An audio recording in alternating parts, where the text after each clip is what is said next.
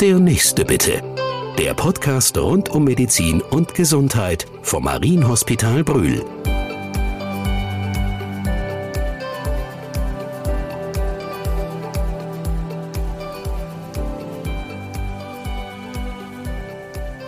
Herzlich willkommen in der GFO-Klinik Brühl im Marienhospital. Heute zu Gast ist Vasili Kaschik. Er ist Mediziner, Assistenzarzt in der Fachabteilung Gynäkologie und Geburtshilfe. Hallo, Herr Kaschik. Hallo. Ihr Thema heute: Zuhören, begleiten und behandeln. Hilfe für schwangere Frauen aus der Ukraine. Ich glaube, das ist ganz naheliegend, dass Sie in Ihrer Fachabteilung der Ansprechpartner für ukrainische Frauen sind, weil Sie selber die russische Sprache perfekt beherrschen. Genau, also weit perfekt von Perfektion. Aber ich bin in Russland geboren worden, in St. Petersburg, mit einem Jahr ist zwar schon nach Deutschland gezogen, aber bis zum Einschulen nur Russisch gesprochen, zu Hause immer noch nur Russisch sprechend. Und daher beherrsche ich die Sprache schon ganz gut, ja. Also sind Sie genau der richtige Mann eigentlich dafür. In der GFO-Klinik in Brühl ist es ja so, dass es viele Dolmetscher gibt. Ich habe mich nochmal mhm. erkundigt. Das sind, glaube ich, sechs verschiedene Landessprachen und eben auch Russisch wird angeboten. Und von daher ähm, sicherlich für die ukrainischen Frauen ein guter Ansprechpartner, der Sie da sind. Mhm. Ähm, Herr Kaschik, die Zahlen sind ja ziemlich erschreckend. Es sind wirklich äh, zwei Drittel der Geflüchteten aus der Ukraine sind Frauen, häufig im Durchschnittsalter zwischen 38 und 40 Jahren. Und ähm, wie haben Sie das erlebt? Wann sind die ersten Frauen eigentlich zu Ihnen in die Abteilung gekommen? Können Sie sich da erinnern? Ja gut, wann begann der Konflikt? Ende oder Mitte Frühling. Ne? Und am Anfang war es sehr vereinzelt. Die Frauen kamen einmal alle zwei Wochen, kam mal eine ukrainische Patientin, was auch schon vorher passiert ist, russische oder ukrainische Patientinnen. Und dann, ja, leider immer häufiger. Teilweise hatten wir drei, vier gleichzeitig auf Stationen. Und das war dann schon sehr äh, ja, bemerkenswert auf jeden Fall. Man hat es zu spüren bekommen. Mit welchen Sorgen und Nöten sind die Frauen zu Ihnen gekommen, hochschwanger oder haben Sie einfach so ein paar Beispiele aus der Praxis? Wie können wir uns das vorstellen? Unter anderem Schwangere natürlich, klar. Und das war, da war die Hauptsorge natürlich aus dem Heimatland vertrieben worden. Die meisten ukrainischen Geflüchteten oder Vertriebenen sprechen wenig andere Sprachen. Also Russisch, Ukrainisch ja, Englisch, Deutsch nein. Da findet man natürlich sehr schwer zurecht hier in Deutschland, ganz klar. Und dann wussten sie nicht, wo sie entbinden sollen, was sie brauchen. Die deutsche Bürokratie ist ja im Ausland berühmt berüchtigt. Ähm, mussten natürlich damit irgendwie zurechtkommen, ins Sozialamt gehen und alles andere organisieren. Das ist die eine Seite. Und dann gibt es natürlich auch die Tumorpatientinnen, davon hatten wir auch einige die die ganzen Befunde noch in der Ukraine hatten. Die mussten alles per Post an uns schicken und das war auch ein Kauderwelsch mit Übersetzen der ganzen Befundungen, mit ja, Erstellen der jetzt korrekten Therapie. Das ist ja ein ziemliches Drama, wenn Sie das so beschreiben. Also Schon. haben Sie das so erlebt, dass die Frauen, die zu Ihnen gekommen sind, vorher noch mal in einer Arztpraxis hier in Deutschland waren oder wirklich auch so mit allem, was sie haben oder auch nicht haben, an Dokumenten zu Ihnen gekommen sind und gesagt haben, ich brauche Hilfe oder? Beides. Ich habe ehrlich gesagt erwartet, dass mehr Patientinnen direkt zu uns kommen, weil in Deutschland ist das System ja sehr klar gegliedert. Wenn man kein Notfallpatient oder Patientin ist, geht man zuerst in die Praxis, dann wird man überwiesen ins Krankenhaus zum Facharzt oder Fachärztin. Und äh, in anderen Ländern ist es nicht so klar geregelt, unter anderem in Russland oder der Ukraine. Und ich habe erwartet, dass direkt mehr Frauen zu uns kommen. Die meisten kamen aber schon direkt auch mit Mutterpass, mit übersetzten Dokumenten. Vereinzelt kamen natürlich auch Frauen direkt zu uns. Und trotzdem ist die Behandlung ja sicherlich noch mal ganz anders. Also die Traumatisierung, die die Frauen erleben, spielt ja auch eine Rolle. Mhm. Neben der eigentlichen Erkrankung, wie haben Sie das erlebt? Also mussten Sie die Frauen sehr auffangen oder haben Sie da Hilfen zu Hilfestellen weitergeleitet?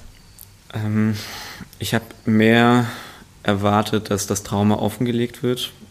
Ähm, das habe ich bei den meisten Patientinnen gar nicht so zu spüren bekommen. Es schlummerte eher unter der Oberfläche. Die meisten waren einfach froh, dass sie endlich verstanden werden. Und ich glaube, in diesem Moment jedenfalls überwog die Freude bei denen.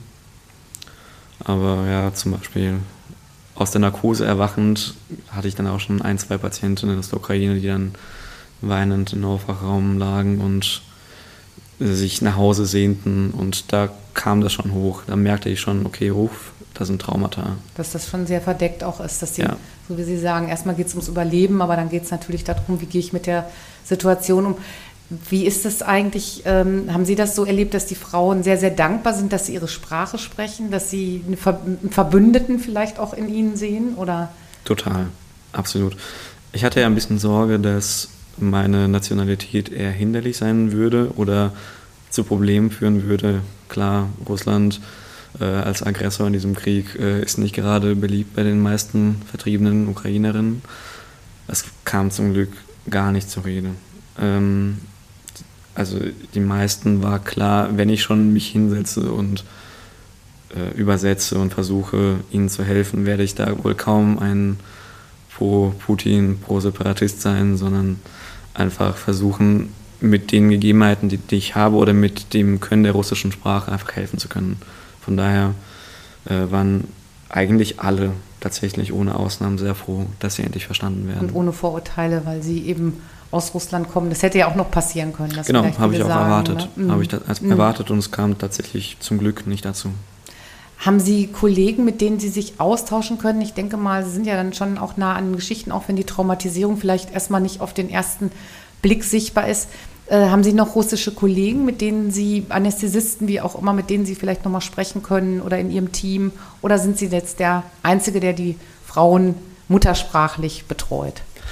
Wir haben noch einige Kolleginnen. Wir haben zum Beispiel Anton Wernig in der Chirurgie. Wir haben noch eine russischsprachige Hebamme, äh, Alexandra Vogel, ich glaube, sie kommt aus, oh, ich würde mich jetzt nicht aus, nicht aus dem Fenster lehnen, nicht aus Russland, nicht aus der Ukraine auf jeden Fall. Äh, ein paar haben wir schon.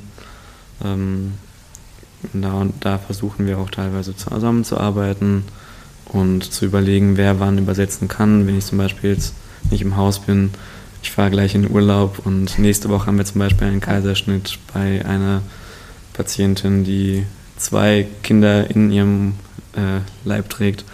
Und sie braucht auf jeden Fall auch noch Übersetzer und da versuchen wir es ein bisschen im Haus Dass zu organisieren. Sich da gut koordinieren. Genau. Das ist ja auch für andere ähm, Patienten, die mit anderer Sprache kommen, mit einem kulturellen Hintergrund. Erleben Sie das auch, ähm, dass Patienten unterschiedlich mit Erkrankungen umgehen, mit, in verschiedenen Kulturen? Oder hm. anders gefragt, sind wir Deutschen vielleicht etwas wehleidiger als andere oder wie erleben Sie das? Also man sieht vielleicht hier und da Tendenzen. Ganz verallgemeinern will ich das nicht. Ähm, ja, ach, also ich finde gerade jetzt die ukrainischen Frauen mit den psychischen Belastungen, mit denen sie kommen, sind auf jeden Fall ziemlich tough unterwegs. Ich hätte eher erwartet, dass mehr zusammenbrechen, mehr psychisch vollkommen am Ende sind. Ähm, die, die ich jetzt gesehen habe, sind überwiegend ähm, kommen sie sehr gut zurecht und sind hart im Nehmen, aber ja, es gibt ja nochmal einen Unterschied, das fällt mir jetzt gerade nochmal ein. Mhm. Die Partner sind ja häufig in der Ukraine geblieben. Viele Frauen Leider. sind wirklich alleine gekommen. Das heißt, das, was für uns hierzulande so wichtig ist und sicherlich auch für die ukrainische Frau ähm, grundsätzlich ist, diese Geburt ist ja auch dann ohne den Partner. Das heißt, sie müssen ja. da schon auch alleine durch. Mhm. Wie fangen Sie das oder können Sie da irgendwie unterstützen oder wie erleben Sie das? Ich werde jetzt nicht der neue nee, Partner. nicht der Partner. Nein. Das ist ähm, schon klar. ja, also ich versuche natürlich, ähm, wenn ich spüre oder zu spüren glaube, dass die Frauen psychische Unterstützung brauchen, setze ich mich ja schon zu ihr und quatsch mit ihr, wie es ihr geht, wie es ihrer Familie und ihren Freunden geht. Ich glaube, das ist das, was ich tun kann und manchmal auch tun sollte. Ich versuche da jetzt nicht offensiv vorzugehen und ähm, ja, nicht, ja genau, sehr behutsam mhm. und versuchen zu spüren, empathisch, was die Frauen gerade brauchen. Aber klar, sie vermissen ihre Partner und Partnerinnen und äh, ja, für die meisten ist es natürlich schon sehr schwer, wenn die Männer gerade, viele sind in Kiew und verteidigen die Stadt oder sind da irgendwie daran beteiligt auf jeden Fall. Und das nochmal als zusätzliche Belastung ist unfassbar schwer, glaube ich vielleicht jetzt auch nochmal was, letztendlich ist es ja auch positiv, dass hier die Hilfe gegeben wird. Ähm, das erste ukrainische Baby, das entbunden wurde, können Sie sich daran erinnern? Zumindest das Ähm, das müsste dann ja vielleicht so Februar, März. Ja, tatsächlich. Da es auch schon vor dem Krieg ukrainische und russische Babys gab. Unterscheiden Sie das nicht? nee, tatsächlich nicht. Also, nee, leider nicht. Ja, Herr Kaschik, ich danke Ihnen ganz herzlich für den Einblick, den Sie gegeben haben. Es ist ja auch ein schwieriges Thema, also weil es ja äh, sehr belastet auch ist. Und ähm, mhm. ich finde, Sie haben uns da einen guten Einblick gegeben, Hoffnung gemacht den Frauen. Und äh, wir wünschen uns alle, dass diese Zeiten wieder vorbeigehen. Absolut. Aber jede Patientin ist in ihrer Klinik, wird gleich behandelt und da ist es eigentlich egal, aus welchem Land, wie auch immer, welche Kultur. Das Nur, kann ich so unterschreiben. Und dass es sie als Ansprechpartner gibt. Und dass es noch viele der Dolmetscher auch gibt, die andere Nationalitäten, Frauen oder Männer mit unterschiedlichen Erkrankungen zur Seite stehen, wenn die Muttersprache dann benötigt wird. Herzlichen Dank und einen schönen Urlaub wünsche ich Ihnen. Danke sehr.